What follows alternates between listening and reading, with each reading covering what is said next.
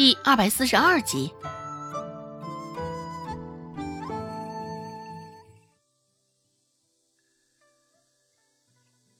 夏天的炎热炎了很久，几场雨之后，宣告着正式进入秋天时，空气中还残存着夏季一股子的燥热感，蝉鸣声与前段时间相比少了不少。只是白日依稀间，还是有着那声声烦人的声音。周芷在仁惠堂也是干了不少的时间了。按照之前约定的那般，董庆海真给了他五两银子，其中三两周芷藏到了立山山谷中，至于其他的二两，周芷自然是只能给了孟婆子。孟婆子等着这一天也是等了许久了。从周芷第一天去仁惠堂时，孟婆子就盼着了。当时抚一摸到周芷递过来的二两银子，孟婆子眼睛都泛着金灿灿的光。现在孟婆子的腿可算是好了大半，如今没人搀扶她，不借着木棍子。孟婆子也能够自己一个人行走了，只是速度还不能快，只能较为缓慢的。孟婆子正慢慢的好转，用不了几时，便能一脚踢开了周有巧。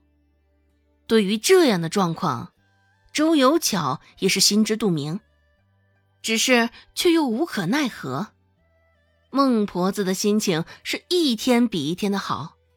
只是周有巧却是一天比一天的沮丧，整天愁眉苦脸的，心头挥散不去的阴霾。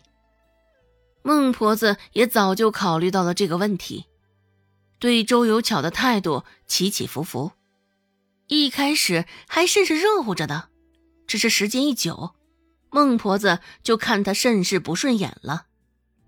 更何况周有巧平日里也不做什么活儿。最多也就是坐在那儿择择菜罢了，就这样伴在孟婆子的左右，该吃吃，该喝喝。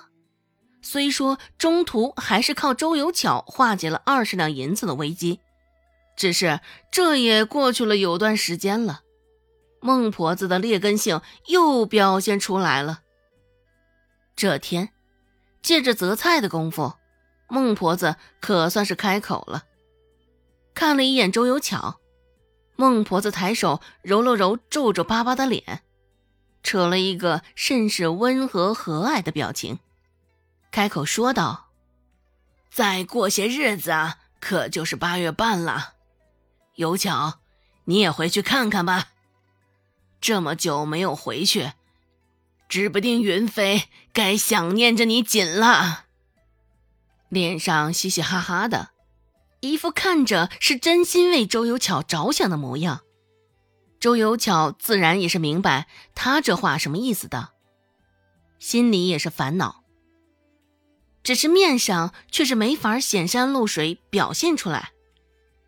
需要他的时候，百般好言，只是现在用完了他，又想着一脚将他踢开。周有巧心里怎么能够不气？周有巧也整了整脸上的表情，一副着急解释的模样，道：“娘，怎么会呢？你是我娘呀！现在你病着，我自然是应该在你跟前照顾着呀。”孟婆子说道：“可别说，说不定云飞呀，在那埋怨我这个老婆子呢。生场病，竟是将你拐来了这么久。”一旁正专心择菜的罗氏听见两人的对话，也猜到了孟婆子这是要将周有巧撵回去的意思，心里也忍不住就是一阵暗自窃喜，抬眼也跟着附和道：“是啊，是啊。再说了，小姑子，你们子阳可不能这么久没有娘照顾呀。”虽是看罗氏不爽。只是现在，孟婆子觉得她说的话也在理，至少这会儿她看得出眼色，忙点头应和道：“现在我腿也是好了大半了，再过个十天半个月的，你就回去吧。我也不好意思再将你硬留在周家了。”秋风瑟瑟，卷起些许落下的枯叶，卷起地面上还残留的夏热。空气中还带着些许鸡鸭粪便的味道，甚是难闻。时间久了，经过发酵之后，酸臭的厉害。孟婆子的话说的也甚是明了了。周有巧知道。现在他说什么，估计孟婆子也不会听进去了，只一门心思将他撵走呢。周有巧倒也没有再多说些什么，只是淡淡的点了点头，跟孟婆子回了声：“是。”见状，罗氏倒是有几分的惊讶，他以为。周有巧至少还会设法替自己解释些什么的。手里拿着青菜，罗氏一双眼睛止不住的往周有巧的脸上瞧，设法看出些什么猫腻。没有看出什么名堂，就听到孟婆子的叫骂声在耳边炸开。孟婆子骂道：“罗氏，你在干什么？”你这是存心给我招不快活是吧？若是连这点小活都不乐意干，你就趁早给我滚回你娘家去！手一抖，罗氏忙低头，原来刚刚琢磨着周有巧的事儿，竟没有注意到，将择好的青菜竟扔到了黄叶烂帮子里。罗氏也不敢多说什么。